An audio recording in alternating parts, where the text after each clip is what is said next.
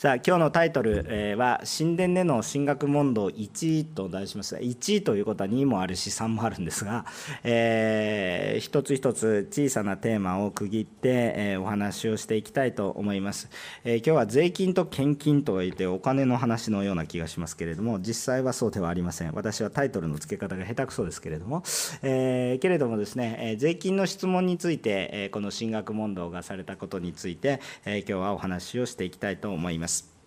えー、イエス・キリストが十字架で、えー、死なれることが迫ってきているその中でイエス・キリストが神殿の中でさまざまな教えをなされているそういう場面が今日の聖書箇所ですね、えー、これまでもいろいろなお話がなされてきました、え、共通していることは一体何かというと本来神殿であるべき姿、え、その心その考えそういうものを回復させようとしているということですね礼拝でありまたそのスタイルであり全てのこともこの本来あるべき姿に戻そうという働きをイエス・キリストがなされているんだというふうに理解していただければいいかなと思います。で実際この問答の中でもこのイエス様が教えをするんですけれどもこの教えの仕方は自ら行うこともありましたけれども逆に質問に答えるというようなことで行われることもありましたということですね。で今日の聖書の箇所は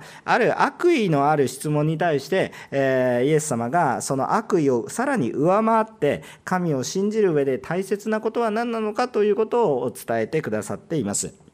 えー、でそのじゃあその悪意ある質問とは一体何何だったかなということなんですね。聖書に親しい人は何度も聞いたことがあると思いますが、えー、これは税金を納めることについての問いです。さて皆さん税金を納めることっていうのは罪でも何でもありません。皆さん国税局からああんまり連絡が来ないと思いますけれども、えー、時々封筒が来て、えもしくは給与明細の中に税金が吹かれて自営業の方ははいいつまでに確定申告してくださいねというようなシーズンがありますけれども、えー、しかし、えー、基本的にはあこの私たち大体国民の義務があるんです、えー、テストしませんが、えー、一つに税納税というものがあるわけですですからこれ別に罪でも何でもなくてですね、えー、税金を納めることはあごくごくまっとうなことなんですが、えー、ちょっと時代背景がありますと。いうことですね。え当時、ユダヤの国は純粋な独立国家ではありませんでしたということですね。えー、でこのことに対してローマの統治下にあったんだということが言われています、えー、でローマに対する税金を納めなければいけなかったということですね。ローマの属国でした。つまりローマに税金を納めなければならなかったということです。しかもその税金はずっと昔からあったものじゃなくて最近増えたものですということなんですね、えー、最近っていうのはここ30年ぐらいです。なんでそういうことを言われますか？イエス様が生まれる時にあることが行われました何が行われたんですか？人口調査です。人口調査が行われたのでイエス・キリストがね、ベツレヘムに行かないとまだ生まれる前ですけれども行かないといけなくてベツレヘムでイエス様が生まれるきっかけとなったのが人口調査があったわけです。なんで人口調査をするんですか？税金を取るためです。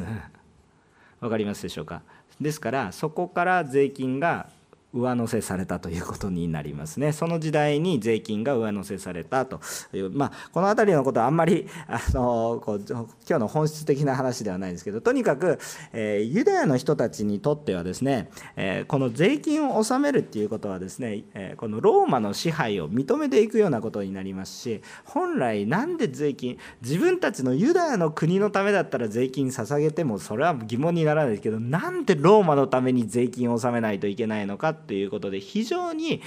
収めるしかないんだけれども非常に反感を買っている政策の一つですね、えー、ですのでこれは単に自分たちの国に税金を納める話とはちょっと全然違う背景がありましたよということをですね、えー、理解しておく必要があったんです。つまり税金を納めるためにですね、えー、このユダヤの人たちは自分たちが非常に惨めな思いをしていたしえそして非常に反感を収めながらも感じながらもしぶしぶ納めるしかないというそういう、え状況にあったんだということなんです。したがって、え税金を払うべきですか？払わないですべきですか？って言ってイエス様に聞いた時にイエスがもし払うという言うならば一体どういうふうに言いますかっていうとそれはあまりにも普通なことなので革命的な働きをしている人たちはあ革命的な働きをしているとイエスのことを思っている人たちは非常に大きな失望を感じるんですね。人々の多くはですねイエス様が新しい国の王様になってくれるんだっていう期待があったんです。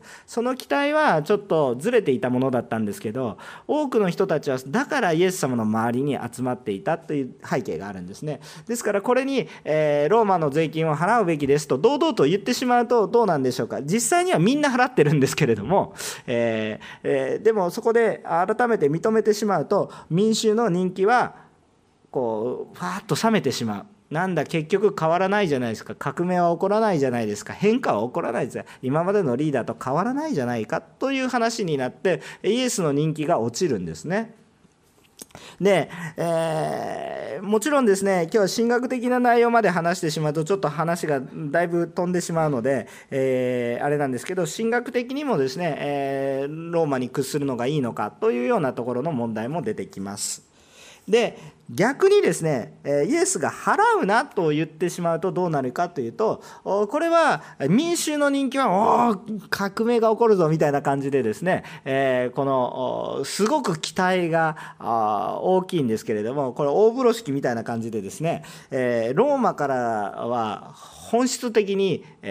この罪罪状を取ることができて公式的にイエス・キリストを罪人として裁くことができるという、えのまあ、現地ですね。言葉の人質を取ることができます、えー、ですのでこれは大きな罠だったんだということですね、えー、こういう悪意がある質問だ。純粋に自分はあこのユダヤ人として神に仕えるものとして一体どういうふうにしたら正しい生き方をすることができるんでしょうかという純粋な質問ではなくてもうそんなこそんな思いはひとかけらもなくですね、えー、罠を罠にはまるかどうかっていうことだけのポイントのの質問がなされたわけです。こういう背景があった上で今日の話を全て聞いていただければ感謝かなと思います。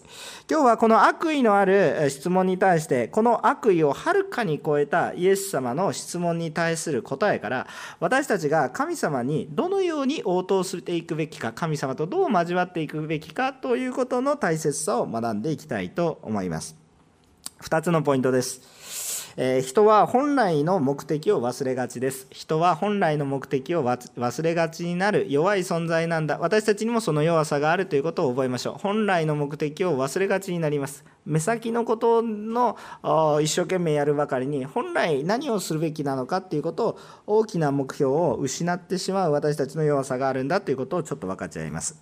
まず13節今日の御言葉読んでみますとこのようなことが書かれてありました。さて彼らはイエスの言葉尻を捉えようとしてパリサイ人とヘロデ島の者を数人イエスのところに使わしたとこういうもう彼らはっていうのはですねもうこのまあ要するにリーダーたちなんですけれども 当時の宗教指導者たちなんですけれどももうガンガンガンガンイエス様から教えられてもう対抗することができなくなったので他の人たちをちょっと用いましたそれは明らかに神殿の中の思い切りのリーダーじゃなくてこうこういう人たちだとちょっともう論破されると神殿のメンツが丸つぶれになるのでその周りでいろいろ仕えていた人たち特に政治的な人たちを使いました。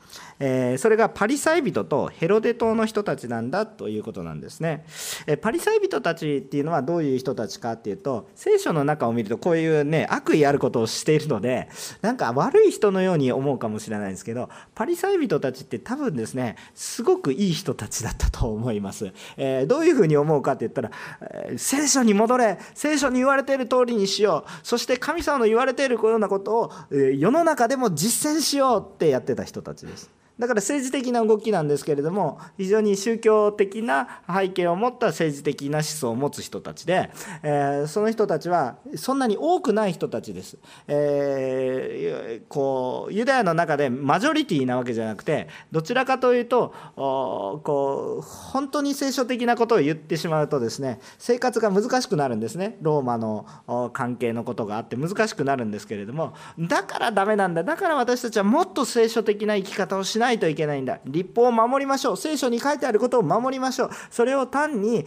口で言ってるだけじゃなくて実践しましょうって言って実践してた人たちなんですよ。だからえー、パリサイ人って言われてる人たちは周りの人たちから見るとですね基本的には尊敬を集める人たちは「おお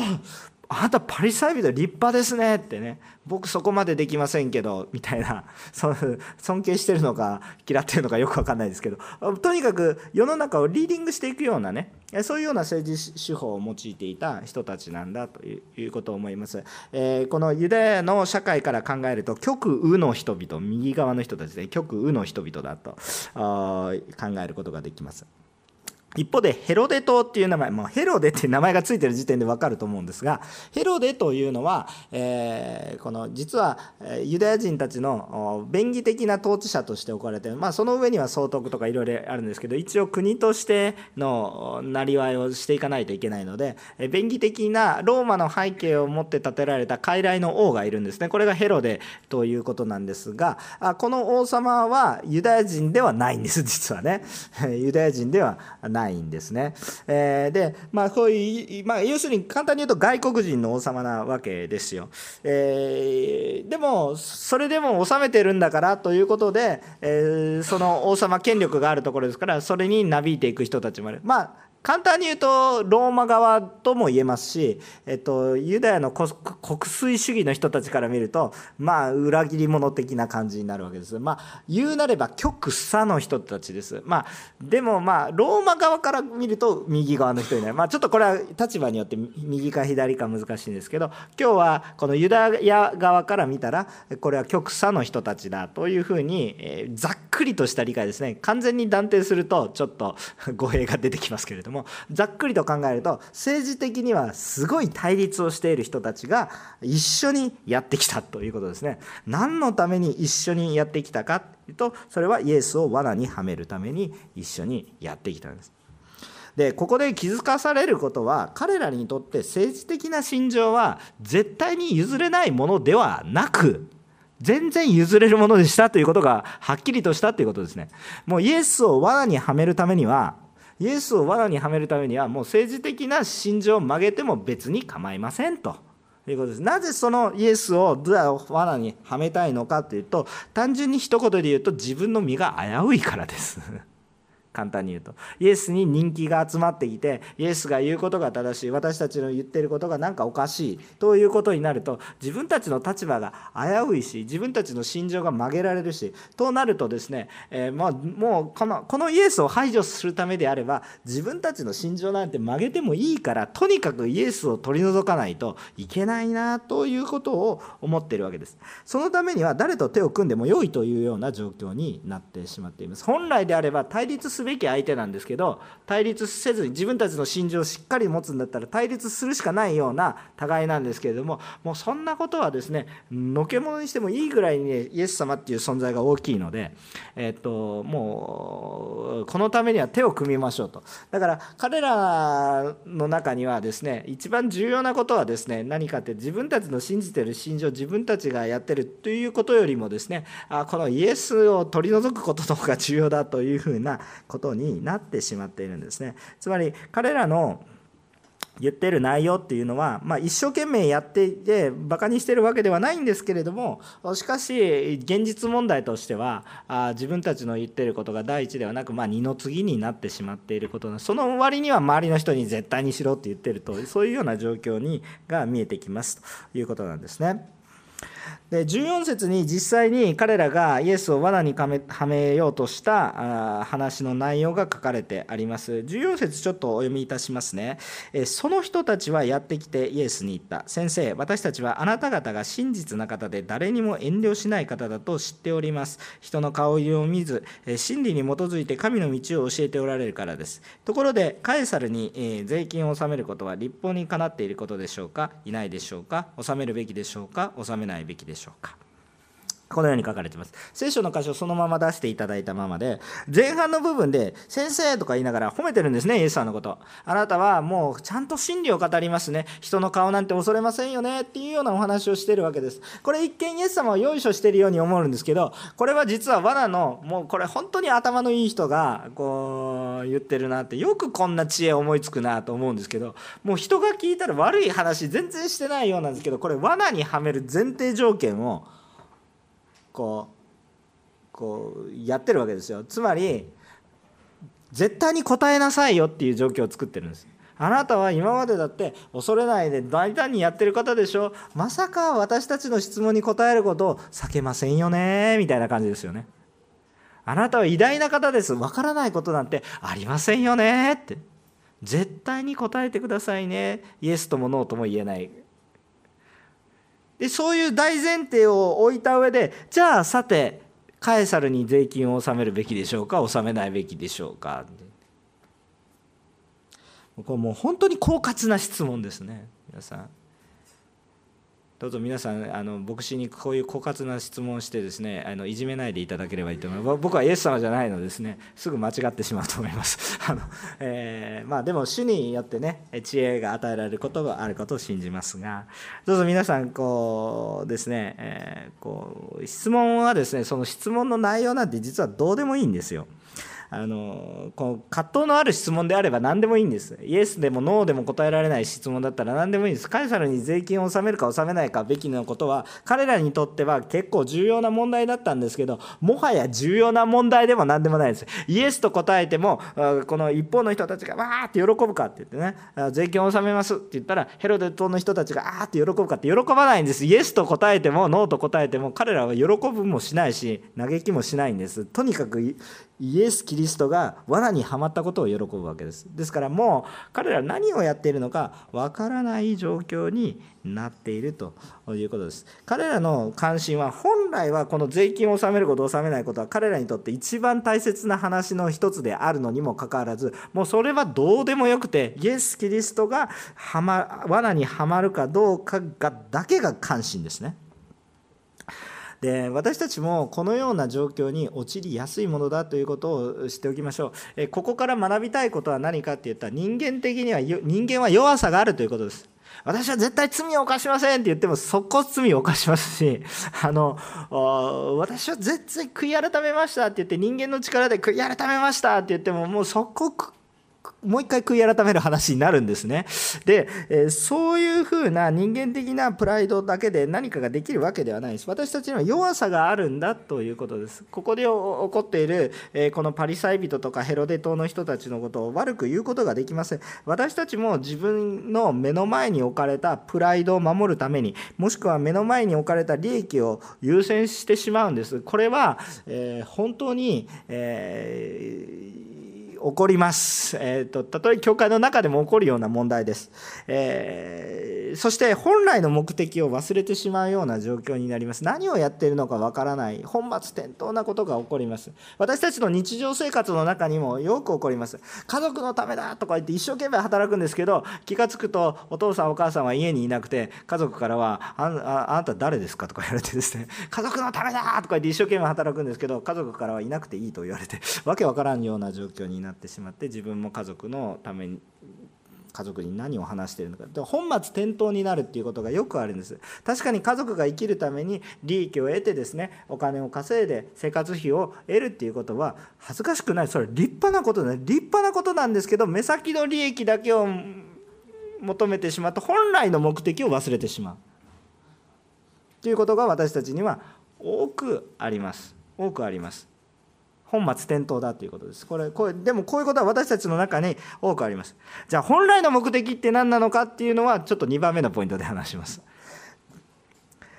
世の中でも教会でも何を目的として生きているのか忘れやすい弱さがあるんだということを自覚して私たちはいつも顧みましょう。またいくら自分で顧みても気づけないので自分がハマってるのでハマってる時には気づけないものなのでやはり主に助けをいつも求めるものでありましょう。主に助けを求めるもの本来の目的を忘れないようにさせてくださいという祈りがいつも私たちの中にあるものでありたいなと願うんですね。そうじゃなければいくら立派な人になってももう社会で立派なことをしていてああ表彰されるようなパリサイ人みたいなああ素晴らしいですね。貧しい人たちも助けてますね。そういうようなことで表彰たとえされようがですね本来の目的を見失ってしまえばですねまあこうわけのわからないことをしてしまうことに私たちはなるんだということですね。ですから私たちも本来の目的を忘れないように神様によって助けていただきましょう。人は本来の目的を忘れがちだということを戒めとして受けましょ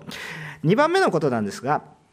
2番目のことはもうこれは神様の言葉そのものなんですけど神のものを神に返すということを覚えましょう。ですから言いたいことは何か。本来私たちの生きている目的は神のものを神に返すという働きですよということです。これが本来私たちの生きている目的ですよと。ええみたいなそのつまらんとか思う人もいると思うんですね。まだイエス様のことわからない人もいらっしゃると思いますので、え、何意味わからんということがあるんですけど一つ一つ話していきたいと思います。15節から17節にイエス・キリストの答えが書いてあります。このように書いてありました。イエスは彼らの欺瞞を見抜いて言われた。なぜ私を試すのですか？デナリ銀貨を持ってきてみせなさい。彼らが持ってくるとイエスは言われた。これは誰の肖像と名ですか？彼らはカエサルのですと言った。するとイエスは言われた。カエサルのものはカエサルに神のものは神に返しなさい。彼らはイエスの言葉に驚嘆した。ということですね。わーって。共感したんです。皆さんもこれ共感していますか？あんまり共感できないかもしれません。なぜなら私たちがそういうような状況に置かれていないからですね、えー、このどこかの国に支配されていてそういう抑圧の中で追い込まれている感覚が私たちにはないですからこのイエス様の答えが共感しているかどうかは知りませんがしかし、え、当時の人たちは共感したい。なぜ共感したのかって言ったらものすごく霊的な感動があったんです。そしてパーフェクトな答えだったんです。ですからもう彼らの欺瞞欺瞞ですね。イエスあの税金を納めるべきです。納めてはいけませんという、まあ、そういうレベルの話を超えた教えが一つボーンときたんですね。ですから彼らの中には驚愕だったんです。こんな教えを自分たちにはできないっていうようなものがドンときたんです。これはイエス・キリストが本物だからこの言葉が出てきたというふうに言っていいでしょう。イエス様は質問者の欺瞞つまり偽善ですね。悪意を見抜いておられるんです。これは結局本当に真実な質問ではなく質問の内容はどうでもよくてイエス様を罠にはめようとしている欺瞞なんだ偽善なんだということに対して見抜いて答えられています。当時使っていたデナリ銀貨を持ってこさしました。さあこの時点でデナリ銀貨が流通しているっていうことがすぐ分かるんです。すぐ持ってきなさいって言ったらすぐ持ってきてくれたんです。税金を納めるべべきでしょうか納めないべきでしょうかって言ってる人たちからすぐ出てくるんです。ででデナリ銀貨デナリ銀貨は当時ローマの権力の支配下の中で発行されていたものですね、えー、普段の生活で普通に使うものです。今日の生活で普通に使う皆さん円使います。そういう感じで使っていたものですね。その銀貨にはローマの皇帝の、えー、この顔がですね書いてあったわけです。書いてあったって掘ってあった鋳造してあったわけですね、えー、まあ日本はですねまあちょっと今昔のねあの戦争の経験がありましたからあんまり権力者のあれはやらないで文化人の名前とかですねそういうものを載せましょうということですけど一応やっぱり日本という権威の中で発行していくものです。で普通はですね昔の時は王様が権威を持っていましたので、えー、まあ皇帝ですよね、まあ、ちょっと王様とは感覚違うかもしれませんが、まあ、とにかく権力者のですね、えー、この名が刻んであるです。当時の人々は明らかにローマの権威の下でそれなりの秩序を持って生活をしているっていうことを認めざるを得ないことですね。えっと、彼らが望んでいる秩序ではないですけどそれなりの秩序が持たれて一定の不満がたくさんあるんだけど一定の平和の中で生きてるそういうような状況の中にありましたということですですから不満はあるけれどもそれなりの権威の中でそれなりの恵み恵みという表現がいいのか分かんないですけどそれなりの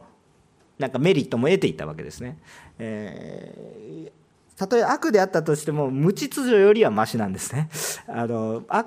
悪い良くない権威があるということは良くはないんですが権威が全くないのよりは良いんですねあのちょっとこういうことを言いながら独裁者を許しているわけではないんですけれどもあの無秩序っていうのがもう皆さんものすごいひどいことになりますから秩序がない。もうこの権威がないっていう世界はもう本当にぐちゃぐちゃになります。親の権威がない。いや自由でいいじゃないかって言って。自由自由と無秩序っていうのを履き違えてはいけません。本当の自由の中には権威がありますから。あのそこはまあ今日のポイントではないんですけれども本当に無秩序っていうのが最悪に陥ります、えー、本当に無政府状態の国に皆さん行きたいと思いますか？命の保証はもうまずないですよ。もう本当にひどくなります。あのですのでやはりですねやはりこの権威っていうものがやっぱり必要なんですけども、まあ、彼らは不本意ながらでもその不本意なんでしょ？不本意なんですけれどもそれなりの生活をしているんですね。ででこの重要な言葉がまさにカエサルのものはカエサルに神のものは神に返しなさいと。でその世の中で生きてるんだったら世の義務は果たしなさいですから。もう疑問にもならないですと、ね。えー、カエサルのものはカエサルに返しなさい。税金を納めなさいと言ってる。でも神のものは神に返しなさい。この世に生きている限りにおいて私たちはあ義務を負っています。ちゃんと義務を果たしなさいよというわけですよね。いや今私は神の国に生きるので日本国に税金を納めませんとか言ってねまあ自由ですけども まあ犯罪になるわけです。まあやってもいいですけどどうぞあの自己責任でという話になってしまいます。あの非常にあのおかしな話になるんです。いくら主に仕えていても本当に一定程度その権威の中で生きているのであるならばその義務はちゃんと果たしなさいよということです。ちゃんと納めるべきことを納めなさいと。しかし本来来の目的を忘れてはいけませんよということです。今日生きるために税金も払わないといけない。今日生きるために働きも仕事もしないといけない。それはそういうことです。でそれは放棄していいものではなく、まあ、それはそれでしなさいということですね。しかし本来の目的、それが全てではありませんと言ってるわけですよ。それはもう一部にしか過ぎません。私の生活の全てではあります。それはごくごく一部ですよということですね。えー、本来の目的というのは一体何かって霊的な使命というものを見失ってはいけませんよと教えられているんです。えっと、私たちの人生の目的っていろいろ表現できるんですね聖書的にもいろいろ表現できると思うんですけどこの私たちの人生の表現として神のものを神に返す人生というのは一つ言えると思うんですね。神のものを神に返す人生。私たちが神を信じていて神様を認めているのであれば神神のものを神に戻す人生返す人生。神様から与えられたものを神のもとに戻します。神から与えられたものを神に戻す。もう一つは神から離れたものを神に戻す。これが私たちの人生の目的でもあります。ちょっと哲学的な話になっていますけども。例えば人私たち人間リバイバルイエス様に戻りましょう救われましょう。何を言っていますか？神から離れたものが神のもとに戻る。神から離罪によって神から離れたものをもう一度神のもとに戻すとイエス様の十字架って一体何のためにかかられたんでしょうか？イエス様の十字架神から離れたものを神のもとに戻すためにですよね。だから私たちの人生っていうのは神から与えられた神から離れたものを神のもとに戻す人生だって。先ほど子育ての話の証がありましたね。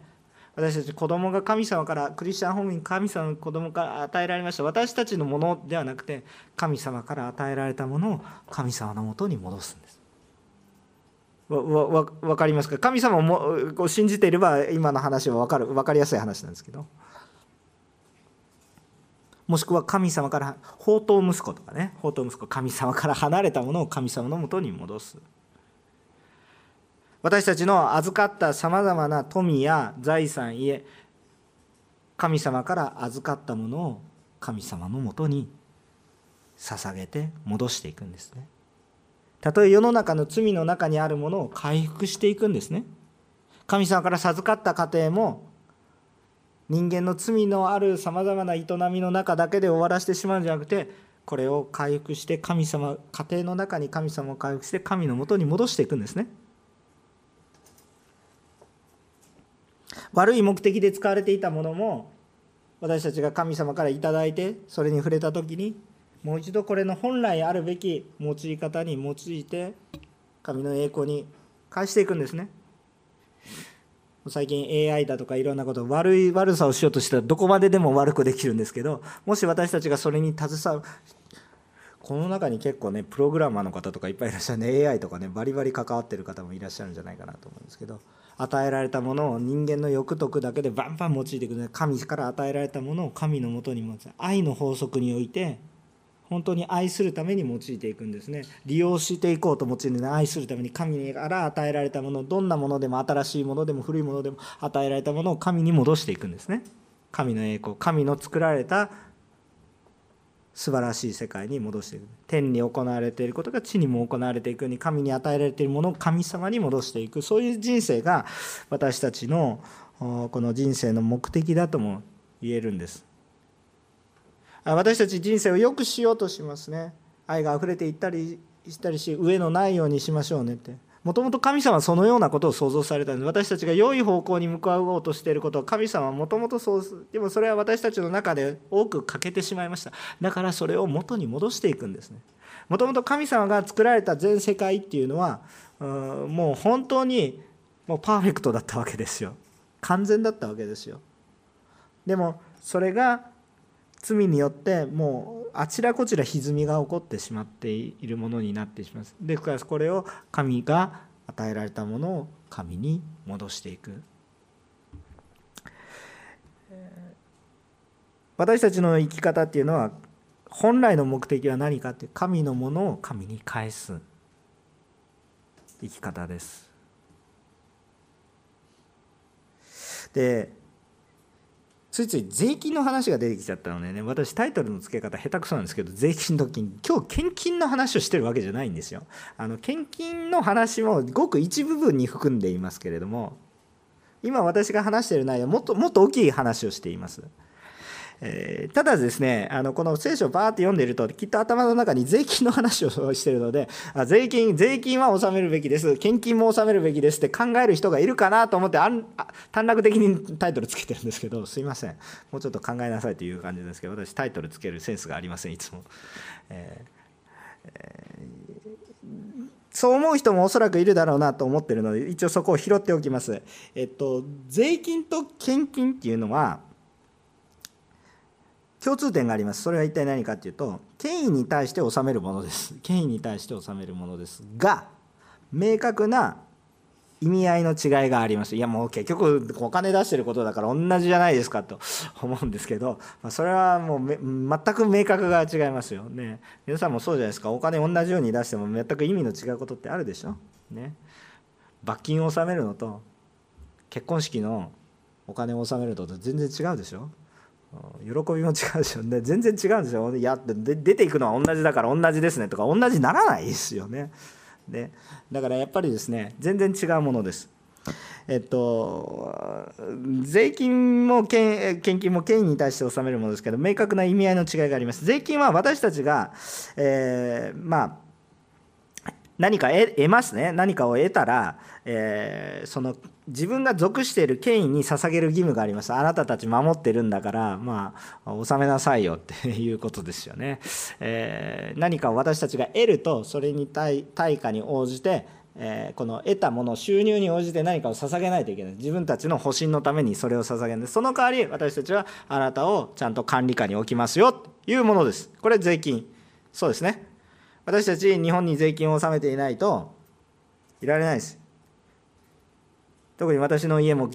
国際結婚ですからちゃんと税金を納めてないんだったら私の妻がこの日本にいるのが難しくなるわけですよ。特に外国人はそうですよっていう話になりますね。でやっぱり納めるべきことなんです。もし納めてなければ一定の制限がありますよって。まあこれ理解しやすいものです。じゃ献金を同じように捉えてはいけません。ある時、えー、あるノンクリスチャンの信徒の旦那さんあ信徒のノンクリスチャンの旦那さんからあなんかこういうこう文句が来たんですよなんか教会にクレームの電話があってですねあ中日教会は税金のようにお金集めてるお金が目的だろうとか言ってわーとか言われて、まあ、そこで別に神学の話したところで聞く耳持たずなのでその時にああご不快な点を与えられていますけどもまあ本当に、えー、すいませんねっていう話でもうあの怒り狂ってますので向こうはですね。あの何話しても通じないですのでもうひたすらあのその文句を聞聞くことに終始をして、えー、でもあの最後にあの教会は決してですねお金目的でやろうとしたらもっとリッチになれますけどどうぞどうぞ教会に来てくださいお金目的でやってないことがよくわかると思いますから。まあ、そういうふうに言ってですね、まあ、まあまあと収めたんですけれどもしかしですねあの心には残りました。あ一般の人たちはきっとそう感じてるだろうなと思いました。であの献金っていうのは何ですかっていうと献金っていうのは神の恵みに預かる条件ではありません。えっ、と皆さんちょっと誤解のないようにお話ししますが今日献金捧げてないから出ていけと言われることはないです。えー、あなた献金を今捧げてないからあなたの洗礼は無効ですとか言われません。そんなこと言ってる教会があったらちょっと大問題になります。えまさに異端になります。えー、献金っていうものはですねいやいやしなさいよっていう聖書に書いてあるかっていったら書いてあるのはあるあるんですけれども、えー、意味合いが違います、えー、神様の恵みに預かる条件ではありません。何がまず条件が違うのかっていうと税金っていうのは自分で得たものの収入のうちから捧げますよね。ところがですね献金というのは何ですかって言った時に自分で得たものではありませんと。神様から与えられたことを理解したので神のものを神に返す一つの行動に過ぎませんということです。え今日僕働いたんですけど給料神から与えられたんですか？私が働いていた収入じゃないですかって思うかもしれないですけどあの主をちゃんと信じてる人たちは命そのもの今日働ける機会全てのもの神様から与えられているんだという喜びの中に生かされてるんですね。もちろん働いた苦労とかある対価ちゃんと収入得ていいんでしょ？あなたの労苦があるんですけれどもでも今日私心臓を動かそうとしてないですし今日私肺を動かそうとはしてないんですよね。もう自律神経で勝手に動いてるんです。生かされている。命も私が自分で作ったものではなく与えられたものだということですね。えー、このいつも与えられたものなんだということを理解している人はいつも謙遜です。でも自分で得たんだと思ってる人は常に傲慢です。献金を捧げる時もむしり取られるような1円でも捧げることは何でこんな無意味なことに1円捧げないといけないんだ？何の利益もない。まあまあ世の中的にはそうだと思います。何の利益もないように見えます。でもそれは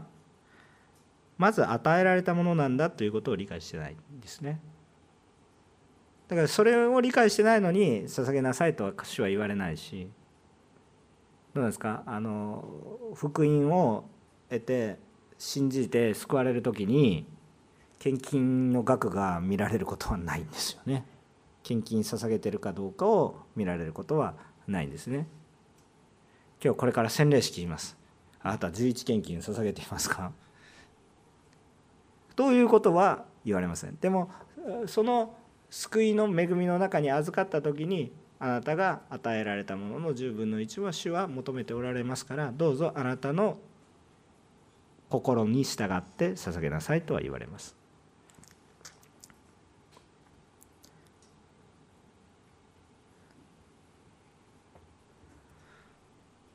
自分が得たのではなく神様から与えられたものを神様に返す一つの喜びの行為なんですね。強制されてはいません。でもまあこれを捧げていると神様との関係が確保されていくのでやっぱりもっと祝福に祝福が加わっていくことはあるでしょうね。でまあそういうことはありえます。かといってあの捧げているから私は祝福されるわけのわからない宗教にならないでください。その献金を捧げるからさらに祝福される。まあそういう部分はあるんですけどだから大丈夫だってそういうふうに頭が偏ってしまうのは良くないことです。なぜならば主は先に私たちにもう与えておられるんです。先に全てをドーンと与えられてるんです。私たちは主から与えられたものを主にお返ししてるに過ぎないんです。本当だったら10分の10全部神様のものですか？10分の9はあなたのものですって言われてるようなものです。神様から与えられているものです。まあ、これ前回も話しましたけど私たちの持っているもので私たちのものは世の中に一つもありません。何も持たずに生まれてき何も持たずにこの世から去ります。必ず私たちのものはありません。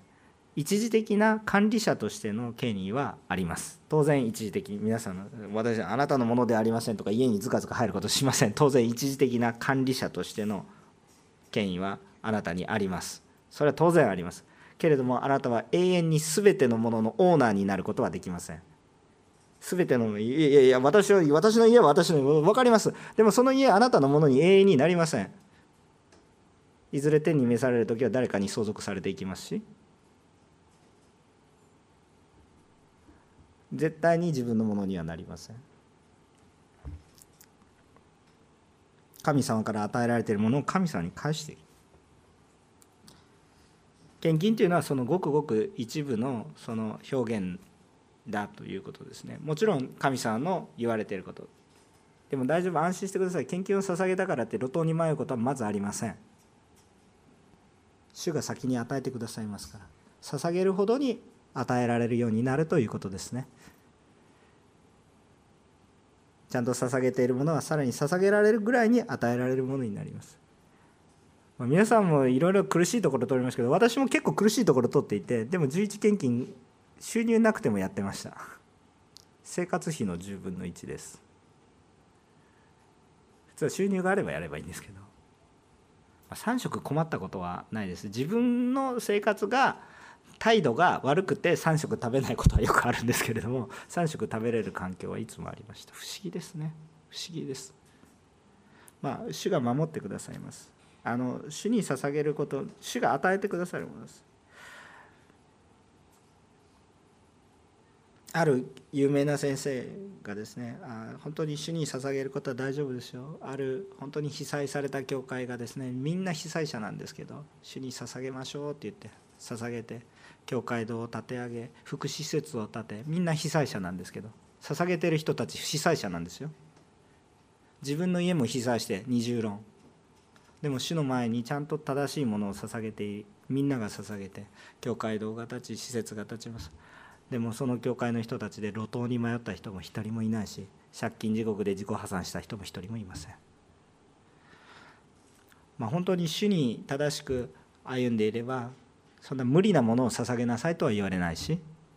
ちゃんと生活に使いなさいと主が言われてるものを生活に使いでも捧げるものは捧げる。カエサルのものはカエサルに。神のものは神に。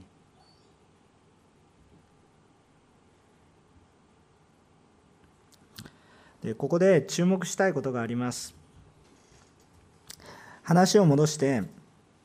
先ほどね政治的な心情を全部捨ててイエス様を罠にはめることに一致した人たちがいます。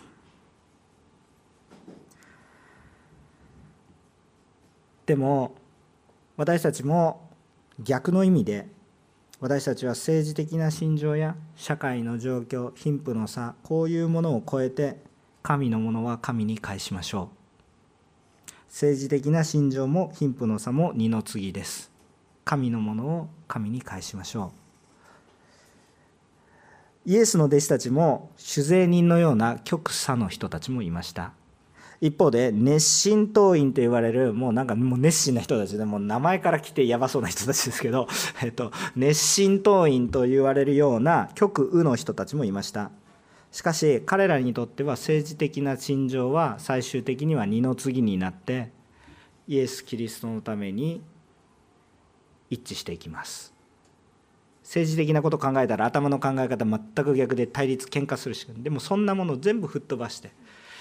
パリサイ人とヘロデ党員の人たちはそういうものを吹っ飛ばして悪いことイエスを罠にはめようとしました。しかし今私たちがここで学びたいのは一体何かっていうと本当に神のものは神に返すために私たちの心情やさまざまな環境状況はいろいろありますけれども神のものは神に返しましょう。どんな状況でも神のものを神に返す私たちとなるように主に導かれていきたいと思うんです。さあ結論的な話です。どういう話ですか。もう今日は税金の話も献金の話もタイトル全部吹っ飛びますから。今日の結論は一体何か。今日の結論は私たちもさまざまな状況にあります。なすべき責任や義務もあります。それは果たしてください。でもそれらをこなす必要もありますしそれらだけでも辛いものがあります。けれどもそれらは果たしてください。しかし私たちの生きている本来の目的を見失わないようになりたいなと思います。それは自分の力ではできないんです。じゃあどうやってすることができますか？じゃあまず神様から与えられていることをよく知りましょう。何が与えられたんですか？一言で言えば愛です。一言で言えば愛です。愛が与えられたんです。命という愛。生活に生きるという愛。愛が与えられたんです。神様からの与えられた愛。まあいろんなものがあります。命であれ環境でありさまざまな思いであれ愛を神様の御心に従って用います。神様の御心神様から与えられた愛を神様の御心に従って用います。どういうことですか？代表祈祷の中にもありましたけど隣人を愛する。どのようにイエス様の愛で愛する。隣人のために痛みを覚える。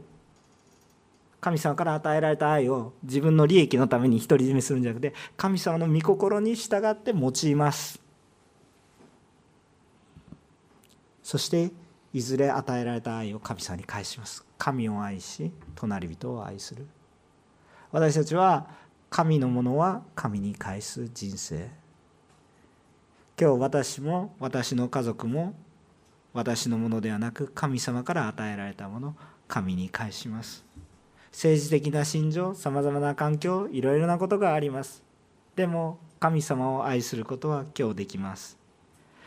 お金のある人はたくさんの伝道や高価なものを使って伝道することができる。お金がなければ伝道できませんか？できます。私たちの体や肉体を持って肉体っていうのは体を動かしてということですけども声を出してそこで神に返す与えられた持ち場立場の中において必ず神に「いや私は神様の前に献金を捧げるようなもう余力は何一つありませんあなたに捧げるものが本当にないですか?」って言ったら悪いことわざですけど時は金なりあなたのお金はなくてもあなたの心あなたの思いを神に捧げること神様に見舞いに捧げること私が見るものは神様が喜ばれるものを見よう。神のものは神に返す。でも重要なことは何か？税金のように捧げてはダメですよ。まず神様から与えられていることを知ってください。そうすると主のものに返す必要性がよくわかります。もうそんなものは吹っ飛んでしまうんです。なんで捧げないといけないですか？吹っ飛びます。与えられたものだからです。どうぞ私たちに神様の愛が今日も豊かに回復し今日皆様が置かれたそれぞれの場所で必ず神様に素晴らしい栄光をどんな立場の人でもたとえ病があっても貧しくても神様に栄光を返せるお一人一人となることを心から信じ祝福したいと思います。お祈りいたします。